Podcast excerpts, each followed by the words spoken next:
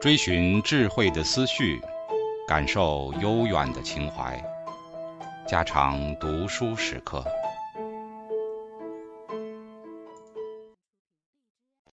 警告：慎入，非专业朗读，听后可能出现且不仅限于挺尸等严重不适，另切勿洗耳，以免污染水源。引发小猫、小狗中毒等严重生化事件。二、文学理论的建设，在儒学衰微的魏晋，接着起来的是道家、佛家的思想。趁着这个自由解放的好机会，文学也就向儒学宣告独立，由汉代的讽刺公用主义变为魏晋的个人主义，再变为南朝时代的唯美主义了。在这种文艺思潮变动的过程中，魏晋时代却是一座重要的桥梁。对于这个文学独立运动首先发动的人，大家都知道是曹丕。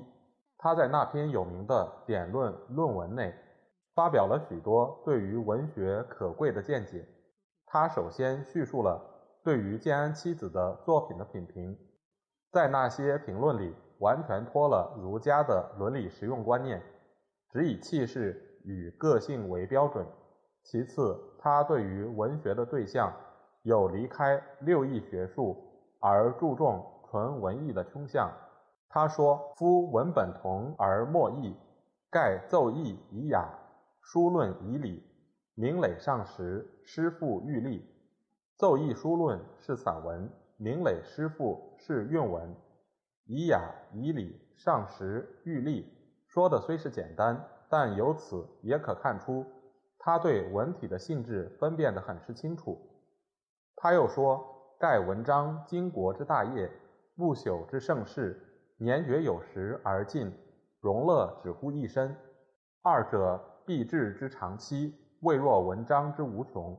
是以古之作者，寄身于汉末，见异于天极，不假良史之词，不托非迟之事。”而声名自传于后，在这些话里已带有艺术至上主义的倾向，对于纯文学的发展是要给予以重大的影响的。自曹丕开了论文的风气，继续着这种工作的人就多了。曹植的与杨德祖书、应阳的文志论都是论文的文字，不过这些没有什么新颖的理论，略而不谈。我们现在要注意的是西晋陆机的文赋。文赋虽是出于田力的赋体，读了似乎有点模糊，但稍稍细心一点，他的中心思想还是可以看得清楚。一、内容形式两全。汉儒对于文学的观念着重内容，所以贵重义理。陆机觉得文章的内容虽是可贵，但其形式音律。以及修辞的美丽也不可忽略。他说：“礼服志以立干，文垂条以结繁。”又说：“辞成才以孝济，亦思气而为将。”又说：“其会意也尚巧，其遗言也贵言。既音声之迭代，若五色之相宣。”他在这里不仅主张用意修辞要上言巧，就是在声音方面。也要给予音乐的美感的，他这种思想可以看作是齐梁时代声律论的先声。二、情感与想象的重要。文学纵有美丽的形式与词藻，若无真实的情感，作品仍是没有活跃的生命。故他说：“尊四时以探视，瞻万物而思分，悲落叶于近秋，喜柔条于芳春。”楷头篇而远笔，聊宣之乎斯文。因时节事物的刺激，可以使人生出情感和艺术创作的冲动性。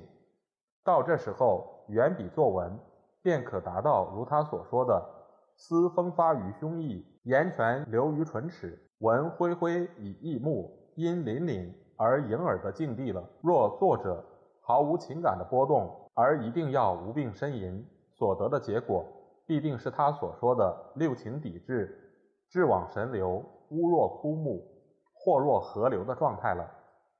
情感以外，其次便是想象。文学虽贵于现实的取材，但必得经过想象力的组织与锻炼，使能达到艺术的成就。若专靠经验与实感，就难免平凡与薄弱。陆机说：“亲诚心以凝思，妙众虑而为言，隆天地于形内，错万物于笔端。”作家们要有精悟八极、心游万仞的想象力，才能使作品发出过人的力量与光辉。三、反模拟，文学的有永久生命，因为它在表现方面有它独创的个性。抄袭模拟的东西，无论技巧怎样高明，总无永久价值，不能为人所重视。陆机对于这一点说得最清楚。虽驻轴于羽怀，触他人之我先。苟伤怜而易行，亦虽爱而必捐。又说收百世之阙文，采千载之遗韵，谢朝华于以披，起西秀于未振。所谓谢以乙丕之华，起未振之秀，就是要发古人之所未发，言前人之所未言。若一味模拟前人，就有一点商联演绎了。陆机提出来的这几点都是文学上的重要问题。他完全离开了儒家伦理观念的束缚，从纯文学的观点发出许多可贵的议论。他这种思想对于当代文学发展的影响自然是很大的。于是大家都承认文学是一种独立的艺术，专门论文的著述和文集编纂的书籍也一天天的多起来了。李冲的《翰林论》，执余的《文章留别志论》《文章留别集》等书，一定是很重要的文献，可惜早已失传，我们无从窥察其内容了。陆机的文学思想，我们可以看作是文学建设的理论，但对于传统的儒家文学观，带着革命的态度加以破坏和攻击的，是称为道教徒的葛洪。他虽是道教徒，但他同时又是一个学者。对于老庄哲学了解很深，他能以老子的自然论与庄子的进化论应用到文学观念方面去，所以他的见解击破了儒家的传统观念，而发出清新自由的理论了。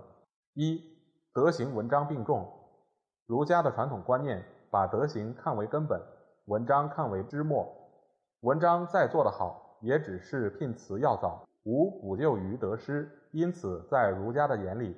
词章是玩物丧志的小道，没有什么意义。葛洪却大胆地推翻了这种理论。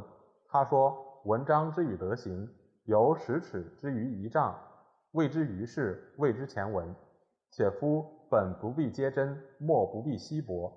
譬若锦绣之音速递，珠玉之居傍石，云雨生于夫寸，江海始于咫尺耳。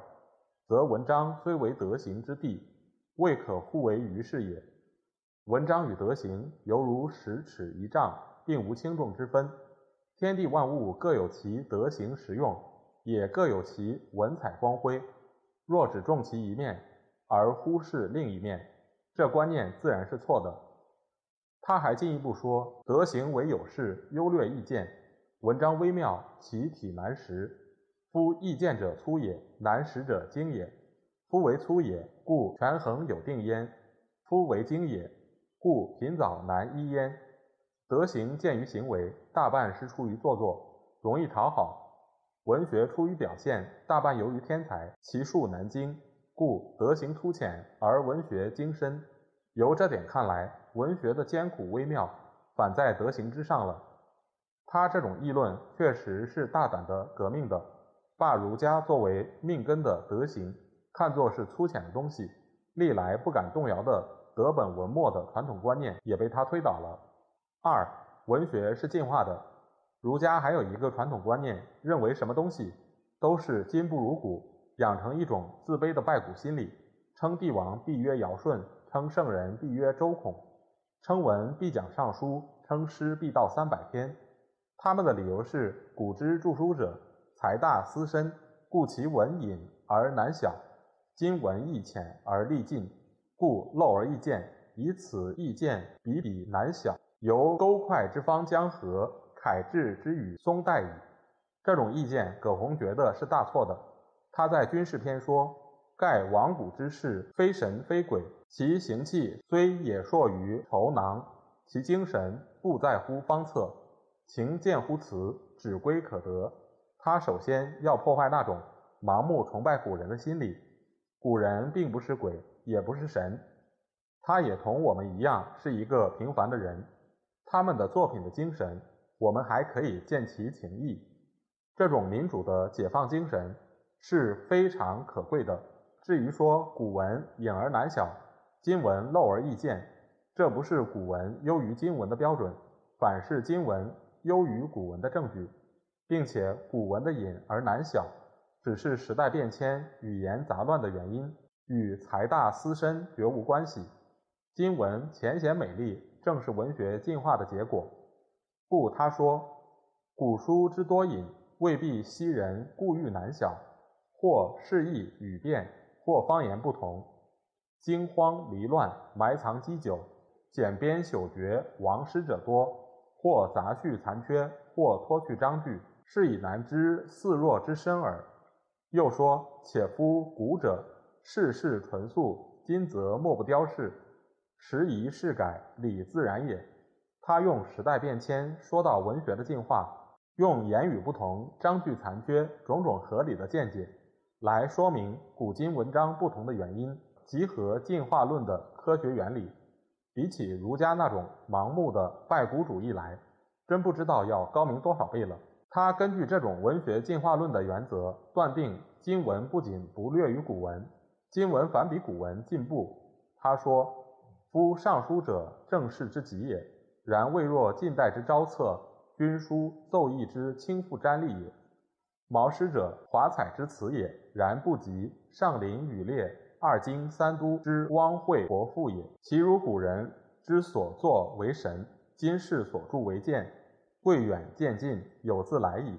故新建以诈客加价，地方以伪题鉴宝也。是以古书虽质朴，而俗儒谓之堕于天也。今文虽金玉。而常人从之于瓦砾也。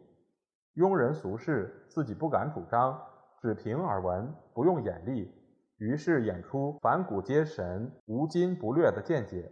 葛洪骂那些人为俗儒，实在是痛快极了。他接着又说：“至于既紧力而且坚，未可谓之简于蓑衣；资聘言而又老，未可谓之不及追车也。”若舟车之代设，文墨之改节绳，诸后作而善于前世，其功业相次千万者，不可复履举也。世人皆知，快于囊矣，何以读文章不及古矣？他这种一步进一步的论断，使得那些俗儒是无法反攻的。现在许多未到的先生们，爱用电话、电灯，爱坐轮船、汽车。一提到白话文，就深恶痛绝，这情形不正是一样吗？葛洪的道书虽不足重视，但他的文学理论却有重要的价值。他依着文质并重和进化论的原则，击破了儒家素所主张的德本文末和贵古见今的两个最坚固的壁垒。就因这一点，在魏晋的文学批评史上，葛洪建立了稳固的地位了。